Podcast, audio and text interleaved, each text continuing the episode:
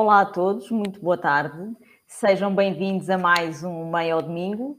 Esta semana, hum, eu e o Gonçalo, os residentes do Meio ao Domingo, temos o privilégio e o prazer de ter um convidado muito especial para nós, o Rodrigo Melo Gonçalves, que terá a oportunidade também de, de se apresentar em seguida.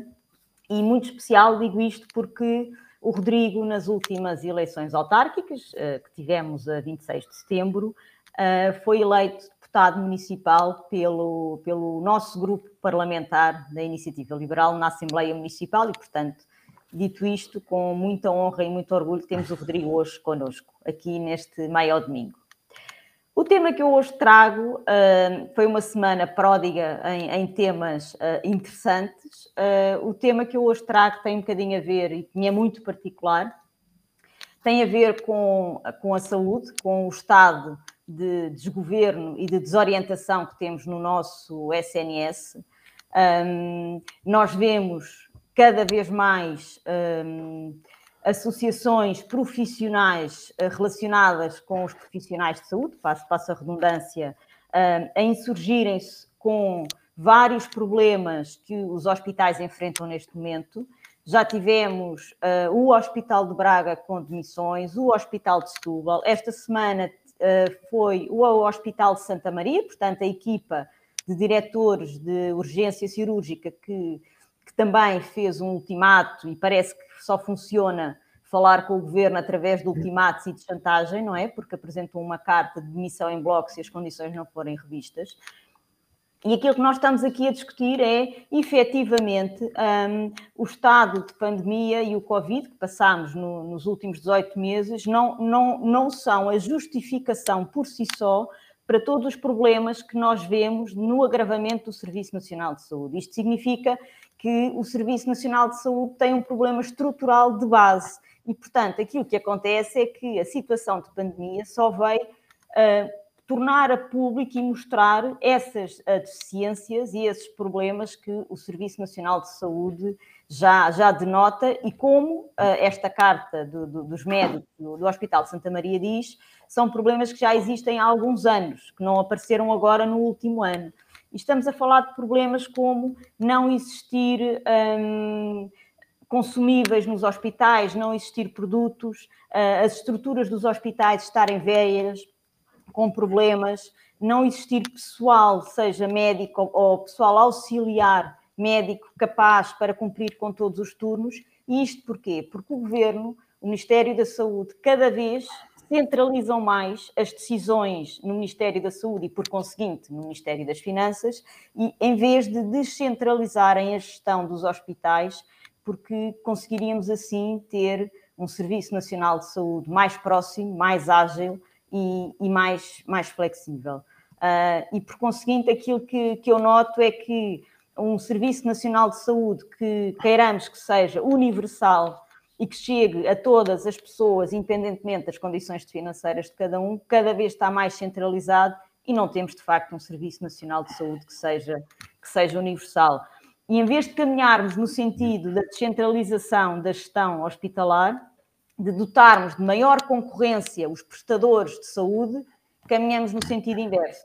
E esta semana também tivemos uh, a notícia que uh, a PPP, portanto, a, a parceria público-privada que temos no Beatriz Ângela em Louros, vai terminar e não há perspectivas de renovação dessa PPP, quando já temos vários estudos que apontam que as PPPs uh, são melhores, quer a prestar o serviço de saúde e também custam menos ao Estado. E, portanto, isto é todo um contraditório que, que nos faz pensar um bocadinho em transformar o Serviço Nacional de Saúde, mas é uma transformação estrutural de base que uh, implica, na nossa perspectiva e na minha perspectiva, dotar os prestadores de saúde de maior concorrência e, no fundo, quem vai beneficiar são, sobretudo, os utentes no final do dia, com melhores cuidados de saúde, mais rápidos e mais assertivos para, para cada tipo de problema.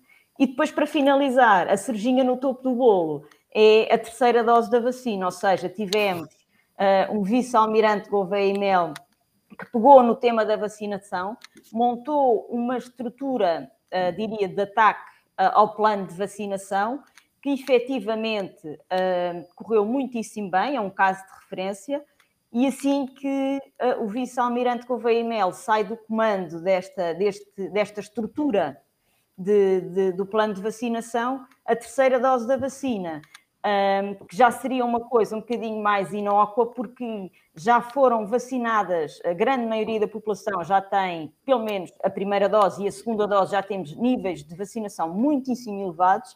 No fundo, era dar continuidade a um plano que já estava montado, as bases já estavam montadas, os alicerces estavam montados, era só dar continuidade e aquilo que nós vemos da, da nossa DGS e do plano de, de, vacinação para a terceira dose são só contraditórios. Primeiro eram 2 milhões e meio, depois afinal já é 1 um milhão e meio, depois afinal já é só 12% desses 2 milhões e meio e afinal já temos um atraso que, que, que a nossa Diretora-Geral de Saúde diz que afinal não, não é relevante porque na segunda quinzena de dezembro vamos poder começar a vacinar e a ter aqui outra vez níveis mais, mais elevados, e portanto aquilo que vimos esta semana foram várias vozes a pedir para que o vice-almirante Gouveia Mel volte. Inicialmente uh, ele até disse que não deveríamos viver de, de, de Dom Sebastiões que voltem, porque a sociedade em si tem que se organizar e de saber dar resposta aos problemas mas ontem aparentemente disse que, sendo ele um militar, cumpre com as missões que, lhe forem atribuídas e se continuarmos com este governo também na, na terceira dose da vacina, provavelmente vamos ter novamente o vice-almirante Gouveia Melo a tomar conta e ao comando da terceira dose da vacina para ver se não estragamos tudo aquilo que fizemos até aqui. E com isto passo para ti, Gonçalo. Uh, este foi o tema que eu escolhi esta semana. Muito animado. Eu o teu também é muito animado e com particularidades muito, muito é, engraçadas. Não, é, é um pupurri de, de histórias tristes. Parece que é um, é um bocado o nosso fado desde 1143. Estou a brincar, é mais ou menos aí desde a altura do Dom Sebastião. Parece que estamos constantemente à espera do homem providencial que nos venha salvar e retirar do, do estado degradante onde, onde cada vez mais estamos. Eu, eu tenho um tema também divertidíssimo. Um, é, o, é, o tema da Operação Miríade.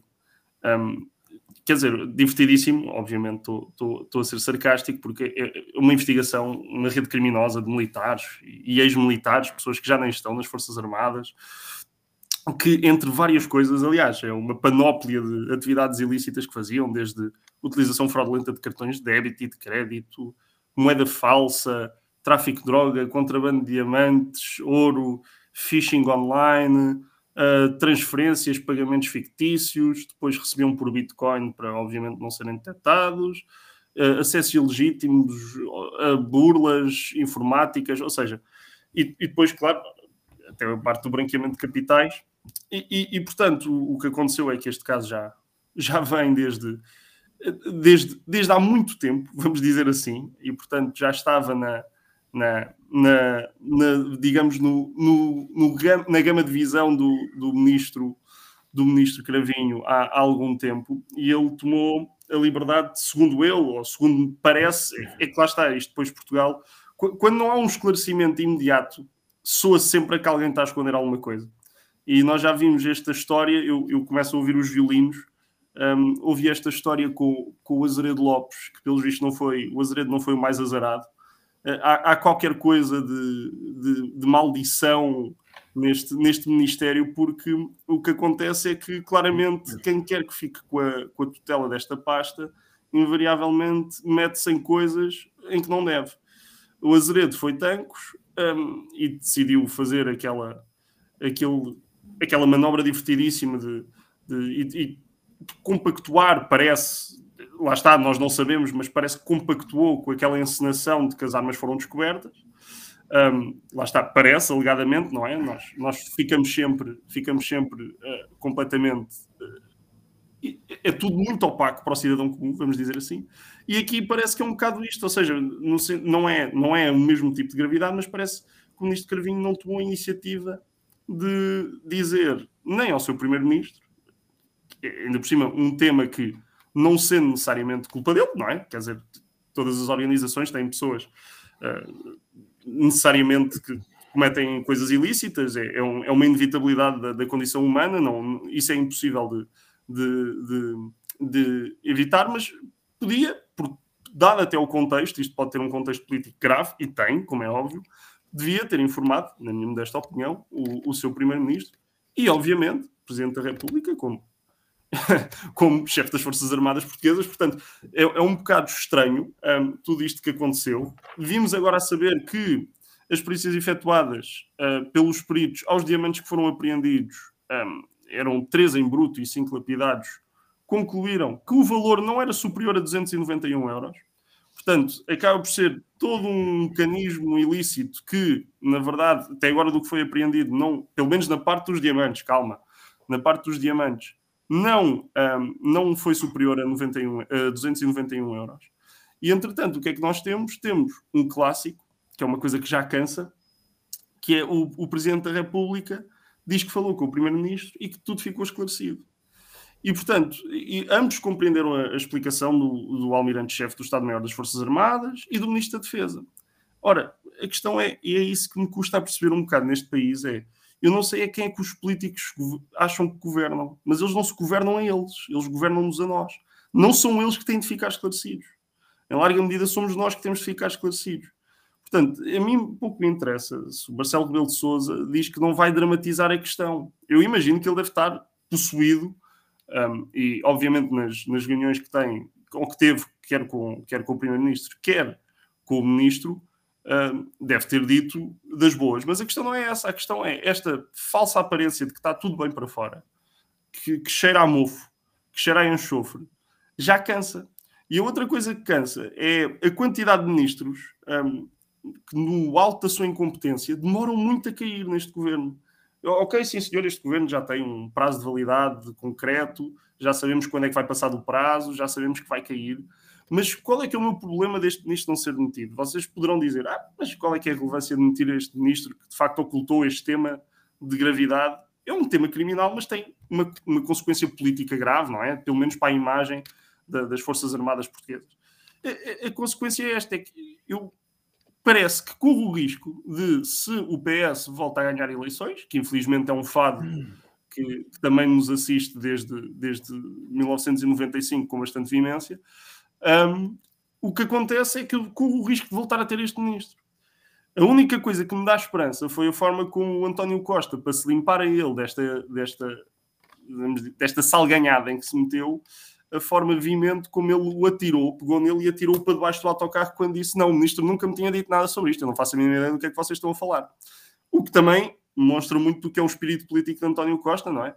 Que, obviamente, é Costa sobre todos e, portanto, o que quer que aconteça aos outros, toda a gente é absolutamente artifício, artifícia para ele, tudo é secundário. O que interessa, acima de tudo, é a sua sobrevivência política, algo que nós sabemos também desde 2015. E, portanto, eh, é, é uma história muito eh, surreal, é uma história absolutamente dantesca. Eh, eu, eu, dantesco não só pela ação dos militares e ex-militares, que pronto, imagino que haja, não, não é um exclusivo nosso, infelizmente deve haver, deve haver é, uma, é um tipo de atividade que deve estar proliferado por várias forças armadas, infelizmente não é isso que está em causa, mas é sempre a parte da ocultação à opinião pública, a parte de não nunca assumir responsabilidades, a parte de não haver serem retiradas consequências políticas de nada disto. Não há nada. Nada que aconteça a este governo. Nada. E depois, consequentemente, ou subsequentemente, também a, a forma como a opinião pública não se insurge contra estes temas. Vá lá que desta vez eu até acho que a imprensa está a tomar as rédeas do caso, mas nunca se insurge o suficiente ao ponto de, por exemplo, imagino eu, castigar o Partido Socialista numas eleições vindouras, que, como sabemos, são a 30 de janeiro. Vamos ficar à espera para ver o que é que vai dar. E, portanto, com isto, eu, eu passo ao, Rodrigo Melo Gonçalves, que terá, de certo, temas mais animados para falar do que aqueles que nós já falámos até agora. Por isso, Rodrigo, é teu. Muito obrigado, Gonçalo. E gostava, em primeiro lugar, de agradecer o convite para estar aqui convosco hoje. É um prazer. Um, e os meus temas uh, não serão tão interessantes ou sérios como os vossos, um, mas uh, não resisto aqui a, a, a, dar duas ou três notas, nomeadamente na questão que a, ai, que a, que a Maria referiu e que um, com esta coisa que nós vivemos da pandemia, e estávamos todos muito focados na pandemia, o próprio SNS estava muito focado na pandemia, mas se de facto recuarmos um bocadinho mais no tempo, ao pré-pandemia, nós já tínhamos sinais evidentes, para quem queria ver, obviamente, não é? Há quem tenha uma espala e se recusa a, a ver a realidade, mas uh, a verdade é que o S já estava, uh, passa a expressão, a arrebentar pelas costuras. Eu, na altura, até lembro de ter feito um, uma, uma pesquisa sobre o assunto e uh, que, que, recuperei aqui. E só para, para, as pessoas terem a noção, nós entre novembro e dezembro de 2019 tínhamos na comunicação social notícias como estas. Metade dos hospitais EPE está em falência técnica, estava em falência técnica em 2018. Uh, médicos de Setúbal denunciam horas extras além dos limites uh, máximos. Faltam recursos no Hospital de Santa Maria. Faltam medicamentos de quase metade dos hospitais do SNS. Uh, SNS está com um buraco de, 660, de 469 milhões acima do previsto. Dívidas dos hospitais do SNS batem recordes. Um, hospitais públicos com macas nos corredores e doentes quase esquecidos. Isto tudo foram títulos da comunicação social no pré-pandemia e que um, demonstram uh, bem aquilo que era uh, aquilo que já era a má situação do SNS. Um, e isto são uh, relatórios quer do Conselho de Finanças Públicas, na, na, na questão do orçamento, quer da, da Associação dos, dos, das ordens dos médicos, das ordens dos enfermeiros, da Associação dos Administradores Hospitalares, etc, etc, portanto, um, entidades do setor, um, e que demonstram de facto isso que, que, a, que, a, Maria estava a dizer e com toda a razão, que é o, o estado em que estava o SNS não era bom, o governo, a preocupação dele era fazer a guerra aos privados e reverter as PPPs que eram elogiadas nos relatórios do, do Tribunal de Contas, precisamente pela eficiência e pelos, pela, pelos custos uh, menores que, que, envolviam para o Estado. E estamos nisto. E, portanto, e agora saímos, ainda não saímos, mas estamos, espero eu, prestes a sair da pandemia e uh, os sinais que o SNS vai dando não são os melhores, pelo contrário. E não só temos que já existia no pré-pandemia, como vamos ter ainda uma situação mais agravada por tudo aquilo que o SNS não conseguiu fazer durante a pandemia, porque estava consagrado ao Covid. E, portanto, há todo um conjunto de um, situações que têm que ser recuperadas. Um, a pressão no SNS de, de, das situações de medicina normal, diria eu, um, vão, ser, vão ser superiores porque houve diagnósticos que não foram feitos, houve cirurgias que não foram, que não foram marcadas, houve consultas que não foram dadas e, portanto, toda a área de diagnóstico uh, sofreu bastante durante o tempo da pandemia, o que é normal face às circunstâncias em que o país estava e o sistema de saúde tinha que responder às questões do Covid, mas isto traz um novo e enorme desafio para o SNS uh, ah, daqui para a frente.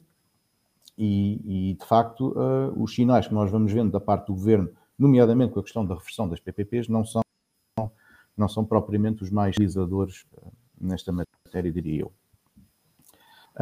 Eu gostava de trazer uh, como tema também para este debate os, aquilo que são os primeiros dias da nova gestão camarária em Lisboa e alertar para alguns sinais que eu diria contraditórios que têm vindo a, a ser dados. E estou a falar da, da, da questão da transparência. Ou seja, uh, ficamos a saber pela distribuição dos plores que foi anunciada por parte da, da Câmara Municipal que a Câmara Municipal vai ter um ploro dedicado à transparência e combate à corrupção. Coisa que eu saúdo desde já, parece-me um ploro uh, bastante importante. No entanto, suscita-me, a maneira como as coisas feitas, suscitam-me duas dúvidas.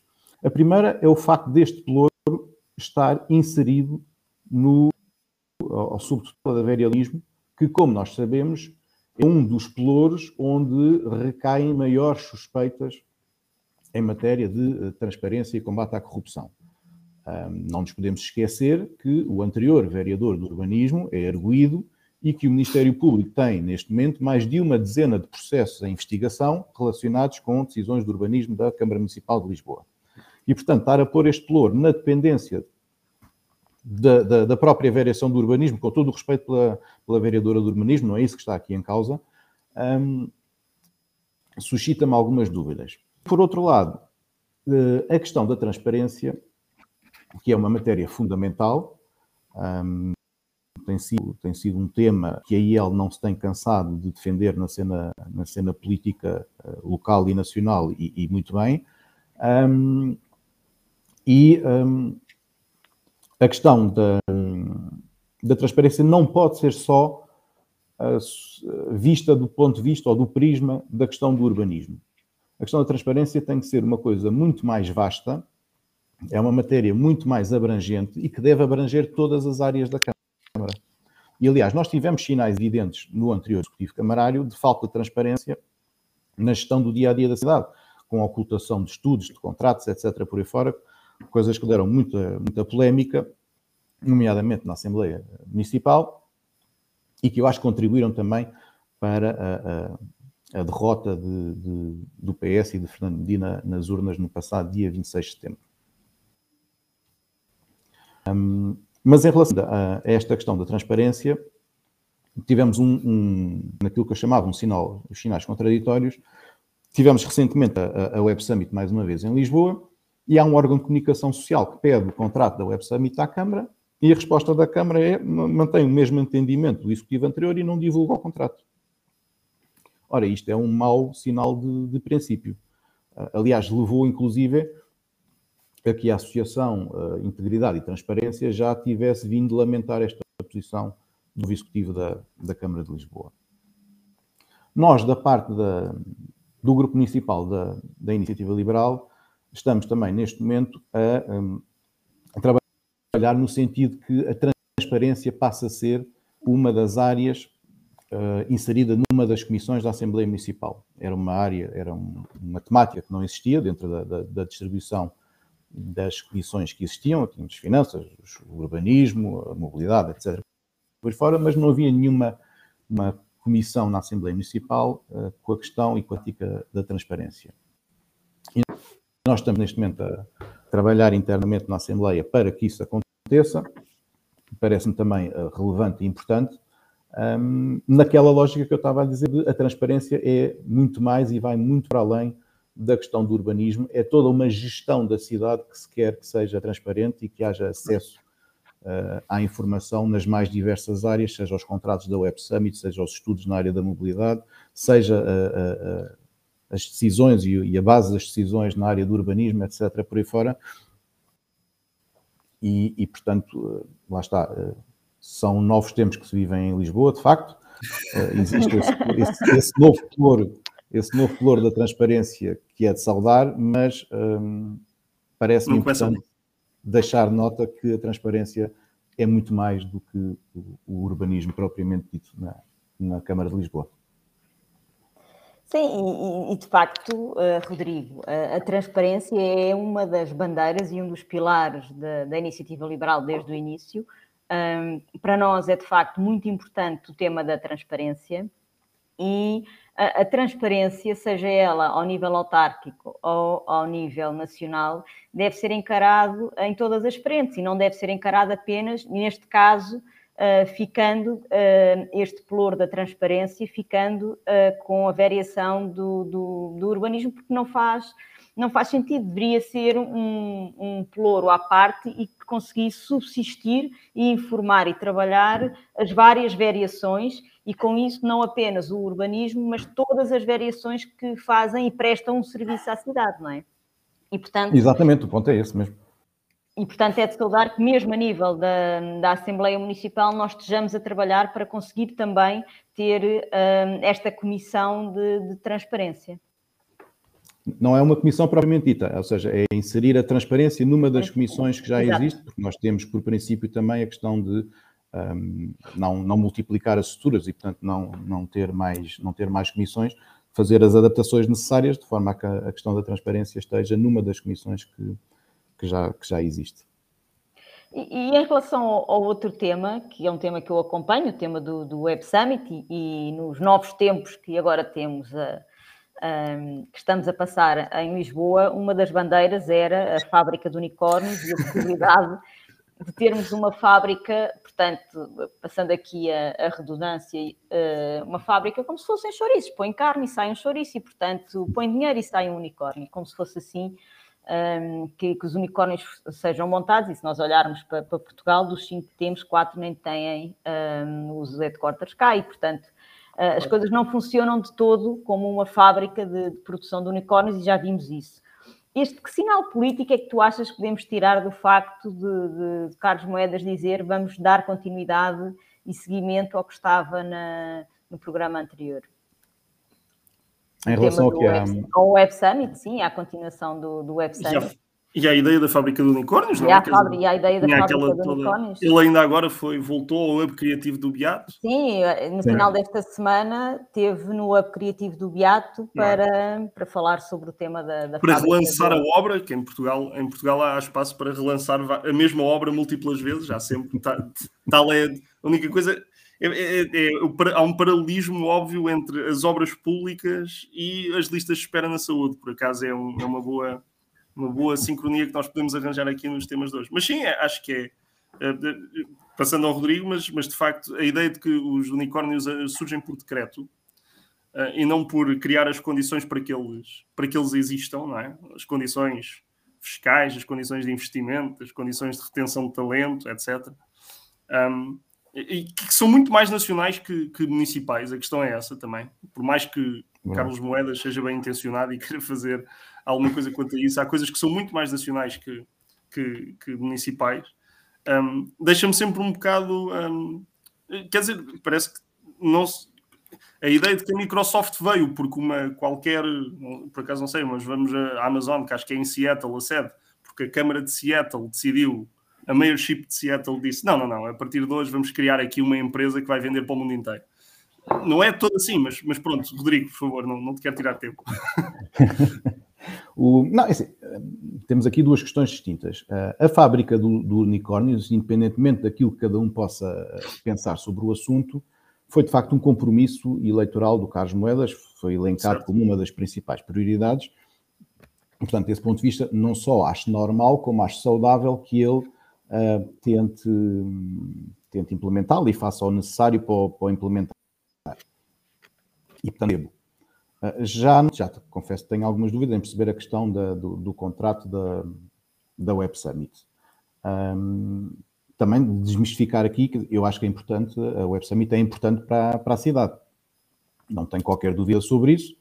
Um, as dúvidas que no anterior mandato foram suscitadas também em relação ao Web Summit foi a duro contrato, 10 anos numa área como esta área é, é, é muito tempo. Uh, e, portanto, Lisboa ficar, digamos que, amarrada a uma Web Summit durante 10 anos, no limite daqui a alguns anos, se calhar poderá não fazer sentido. Já existirão outros eventos que nós, se calhar, teríamos interesse em captar e, por termos este contrato, não os poderemos captar. Mas, quer dizer, uh, uh, o evento em si é positivo para a cidade, o, o retorno do, investimento que é feito, e são 11 milhões de euros por ano, um, uhum eu acho que ele, que ele existe ao nível do turismo, do consumo, da, da, da projeção da imagem da cidade, etc., por aí fora. Uh, e, e, portanto, não, não, não, ponho, não ponho isso em causa. Agora, lá está. Não podemos é ocultar contratos, e nem por cima contratos desta dimensão, um, sem, sem pelo menos justificar o porquê, ou, ou no limite, admito que possam retirar algumas cláusulas que sejam mais sensíveis do ponto de vista eh, financeiro ou comercial ou o que quer que seja, mas quer dizer, o contrato tem que ser, tem que ser público e, aliás, é público. Uma coisa extraordinária, porque o, o neste momento está no site da Assembleia Municipal, na sequência de um requerimento que eu fiz no mandato anterior, demorou oito meses para responder, mas respondeu e o contrato neste momento é público e está disponível para quem o queira consultar no site da Assembleia Municipal. Portanto, aquela declaração também não fez muito sentido uh, por, parte da, por parte da Câmara de Lisboa. Aquilo que eu gostava de ver e dar-nos-ia aqui pano para mangas e para mais um meio ao domingo é a análise de rentabilidade ao Web Summit. São 11 milhões por ano um, e, em bom rigor, uh, nós ganhamos uh, em trazer o Web Summit para Portugal, não é pelo Web Summit per si, é pelos efeitos colaterais que nós temos uh, pelo Web Summit se realizar em Portugal, nomeadamente todo o turismo, comércio que uh, durante aquela semana fazem com que Lisboa seja o centro das atenções e, portanto, vemos disparados os números de turistas em Lisboa, o comércio, as lojas, uh, os hotéis, Airbnb, tudo naquela semana cresce a uma velocidade estonteante. E, portanto, por aí eu vejo o interesse do Web Summit. Tenho mais dúvidas em achar que o Web Summit, de per si, enquanto evento para geração de novas oportunidades no mercado da tecnologia, cumpre o seu efeito. Até porque tem cada vez menos pessoas da área da tecnologia e cada vez mais fotografias com selfies com o Presidente da República, personalidades do, do Black Lives Matter, pessoas que não têm absolutamente nada a ver com o setor tecnológico. Eu começo cada vez mais me fica a intrigar o que é que é o Web Summit e o que é que ela tem de web. No limite, todas aquelas pessoas têm um perfil nas redes sociais, acho que é a única coisa que as une. Um, mas vemos atores, atrizes, quer dizer, chegamos a um ponto onde aquilo é quase só uma, uma feira de vaidades, um, um bocadinho de contexto nacional, com um bocadinho de personalidades nacionais para dizer que, que o evento é cá Uh, muitas palmas ao Marcelo. Um, e, e, portanto, cada vez fico um bocadinho mais desconcertado com qual é o objetivo do Web Summit e tendo a concordar contigo. Obviamente, tu perceberás muito mais tecnologia do que eu, Maria, mas, mas de facto é verdade. Cada vez menos percebo o que é que aquilo tem de web e de tech, e, e cada vez mais tenho a impressão de que aquilo é só mesmo uma, uma Vanity Fair. Uma Vanity Fair das, das boas pronto, e daqui eu, pela minha parte, eh, gostaria de agradecer também, atingida a nossa, a nossa meia hora do costume, gostaria de agradecer ao, ao Rodrigo pelo, pelo, pelo seu surgimento e pelo seu contributo para, para tornar este programa uh, ainda melhor do que ele já é. Acho que temos, acho que temos isso como garantido. Agradecer também à Maria. Obrigado eu pelo convite. Não, e, e, é sempre um prazer, Rodrigo. é sempre um gosto sempre um gosto ter, ter o Rodrigo aqui eleito à Assembleia Municipal pelo nosso partido na, na, na, aqui em Lisboa e, portanto, caríssimos, até, até, até daqui a duas semanas, não comigo nem com a Maria Miguel Malhão, terão melhor companhia, um, não terão, infelizmente, o Rodrigo. Mas, mas terão um convidado muitíssimo especial também, que vai ser uma maior domingo também, muito, muito uh, interessante, certamente, e parafraseando o Gonçalo, muito obrigada pela vossa disponibilidade em nos ouvirem. Muito obrigada ao Rodrigo pela, pela apresentação que fez aqui, pelos temas que trouxe mais próximos de, de Lisboa, enquanto eu e o Gonçalo trouxemos temas mais de âmbito nacional. Uh, Despedimos-nos, voltamos, eu e o Gonçalo, daqui a um mês, uh, daqui a 15 dias, a Angelique. Um resto de bom domingo e um bem-aja a todos. Bom domingo a todos uma boa semana. Deus.